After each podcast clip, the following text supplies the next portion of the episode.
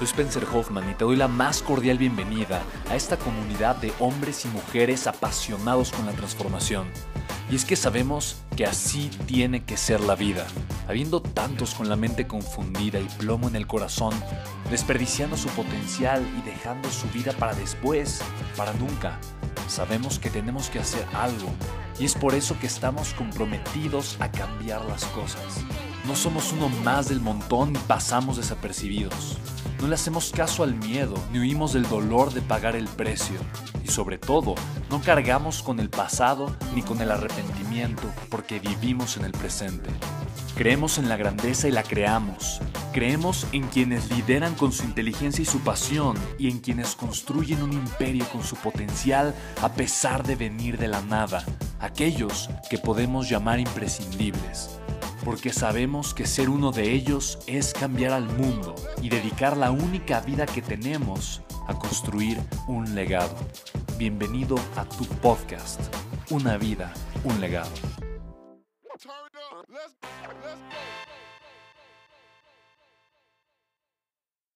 Yo creo que aquí tienes dos caminos o dos opciones.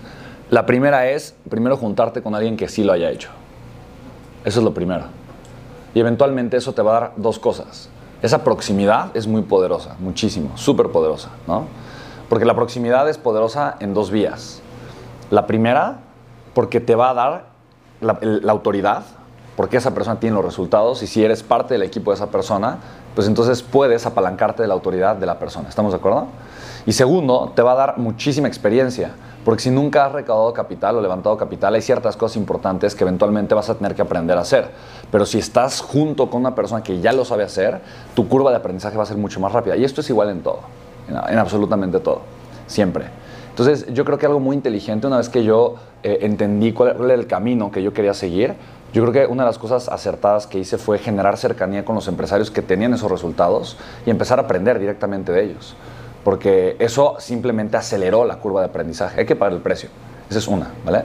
La segunda, si no quieres esa vía de la proximidad, que para mí se me da la más rápida, por así decirlo, pero tiene un proceso de gestación. Porque al principio tal vez va a estar recaudando capital para un proyecto que no armaste, probablemente. O tal vez no es tu proyecto, pero estás aprendiendo. Es un proceso de gestación. el problema de las personas es que no quieren pasar el proceso de gestación. Entonces es como si llega, ¿no? Es, oye, mi amor, quiero tener, quiero tener un hijo, ¿no? Ok, entonces qué, pero pues está bien, pues tengamos un hijo, ¿no? Sí, pero no quiero que sean nueve meses. ¿Cómo? Pues hay que esperarnos nueve meses para que nazca. No, no, entonces ya sé que voy a, voy a embarazar a, ti y a otras ocho mujeres para que pues, ya nueve mujeres embarazadas, pues nazca en un mes, ¿no? Entonces es como que no, espérate, no, eso no es posible. Tienes que darle un proceso de gestación, ¿me explico? Y eso pasa siempre con todo. Entonces, según el tipo de proyecto que tú quieras comenzar, necesita haber un proceso de gestación en donde las habilidades que no tenías ahora las comienzas a conocer y las desarrollas. Entonces, ese proceso es importante que lo tomes en consideración, solo para que no te desesperes, nada más, es lo único. Para que tengas la visión correcta, porque un líder entiende que el progreso no se da de un día para el otro, se da todos los días. Eh, yo creo que una de mis frases favoritas de John Maxwell es justamente esa, dice, leadership eh, doesn't develop in a day, it develops daily. Y desarrollar liderazgo cada día significa que mi enfoque no está en tener el resultado mañana, pero en convertirme todos los días en una persona un poquito mejor. Eso es lo que... Ahora, si quieres comenzar sola, lo puedes hacer. Vas a tener tu curva de aprendizaje, sé consciente de ello. Y entonces yo lo que te recomendaría, eh, ah, pues vas a, te, vas a tener uno de mis libros, que es una guía para invertir. vas a ver ciertos principios de qué tienes que ver en una empresa para asegurarte que es una empresa sólida, para obviamente que tu inversión sea una inversión de muy bajo riesgo, tenga una garantía y puedas generar ciertos rendimientos. Entonces yo te recomiendo que esos mismos principios que tú veas en el libro sean los principios que tú uses para simplemente asegurarte que la empresa que, para la que tú vas a recaudar capital los tenga, para que sea sólida y sea una oportunidad segura, sólida y atractiva para los inversionistas. ¿Sí me explico? Pero recuerda que tienes que darle a la gente lo que quiere, ¿me explico?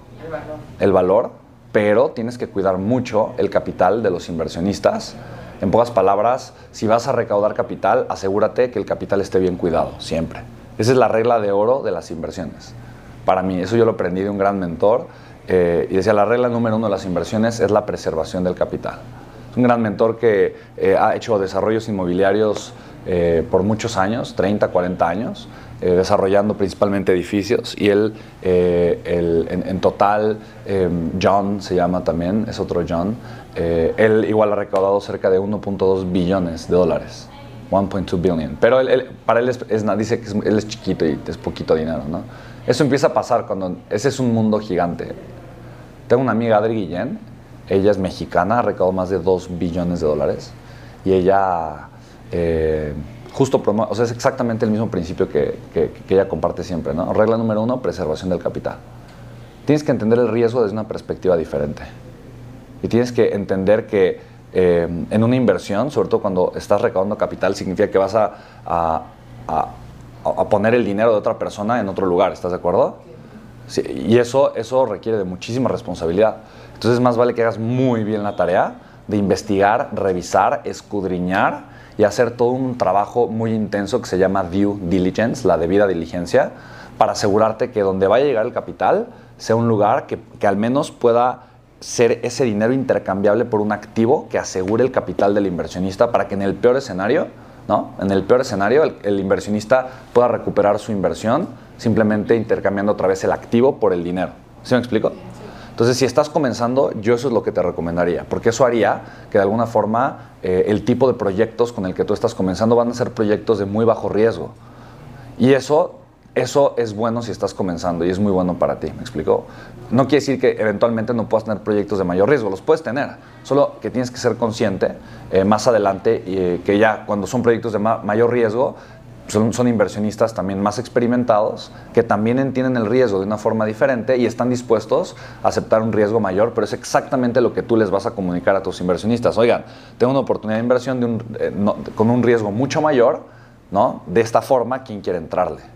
¿Sí te das cuenta? Pero yo te recomiendo que primero tengas ya un grupo de inversionistas para hacer eso, ¿vale? ¿Sí?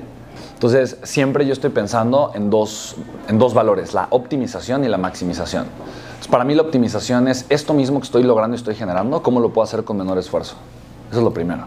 De tal forma que yo pueda optimizar los procesos. No para recortar el gasto o el costo fijo, pero para que si lo mantengo, entonces el resultado incremente, ¿no?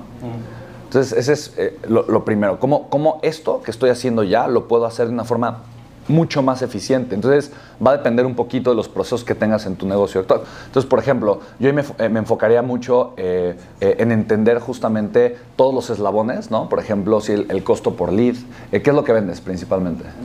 Ropa, ok, fantástico. Entonces yo, yo me enfocaría justamente en ver, oye, el branding, cómo está funcionando, ¿no? te está ayudando a generar un costo por lead más barato, la campaña de marketing, qué tan eficiente es, ¿no? El alcance que estás teniendo, quién es, o sea, que cada, cada, cada punto lo puedes hacer un poquito mejor. Y entonces mi enfoque siempre está en, si hago todo un poquito mejor, eventualmente el resultado crece de una forma espectacular. Ese es, el, ese es primero. Y el segundo es maximización. Es cómo podría yo tener 10 veces más resultados. Pero mi enfoque está siempre ahí. Siempre. Yo siempre estoy enfocado cómo puedo tener 10 veces más resultados. Y hay algo súper interesante, eh, y lo mencionaste, es el tema del enfoque. Em, el enfoque, yo, yo, yo, tengo cuatro empresas actualmente, pero me enfoco realmente en crecer una. Las otras, pues tengo personas que, las operan y están muy automatizadas y es algo muy, que está, ligado. Obviamente sí le enfoco tiempo y atención, pero, pero no me quita, mi, o sea, en mi día a día no, no es algo que me drena de energía ni mucho menos. Entonces, para mí algo muy importante es entender que solo puedo realmente estar enfocado en una cosa o en un proyecto, pero también en mis empresas. Entonces, cuando estoy revisando algo en una empresa, yo voy a preguntarme cuál es el elemento que está atorando todo lo demás. ¿Cuál es esa pieza del rompecabezas que está frenando o atorando el crecimiento de todo lo demás. En pocas palabras, puede ser el costo por lead, por ejemplo. ¿Qué pasaría si el costo por lead fuera la mitad? ¿no? ¿O qué pasaría si tuvieras, no sé, 10 veces más leads en el mismo precio, ¿no? sin que se te dispare? ¿O qué pasaría si, me explico? Entonces tal vez te das cuenta que tu eslabón más débil es la cantidad de productos que tienes en tu tienda en línea. Tal vez te das cuenta que la forma en la que estás comunicando el valor no es clara. Tal vez te das cuenta que no, que es un tema de la fuerza de ventas, que no están dando un buen seguimiento, o tal vez ni siquiera tienes fuerza de ventas, o, call center que te responde los mensajes para cuando una persona esté poniendo la información en el carrito de compras, ya alguien en ese momento esté monitoreando, porque si no pasó la tarjeta, recibe un SMS o recibe un WhatsApp en ese mismo instante. O sea, tal vez hay ciertas cosas, me explico, que, que no tenías en el panorama porque, porque como estás viendo que toda la empresa esté jalando y funcionando, no tienes un enfoque preciso en una, en cada una de las cosas que tienes que hacer para que el negocio de entrada funcione. ¿Me explico? Pero esa es la forma en la que yo, eh, por ejemplo, justo en los últimos, no sé, seis meses hemos triplicado el, tamaño de, la empresa más reciente que estamos creciendo ahorita, solamente por eso, por realmente enfocarnos en el eslabón más débil.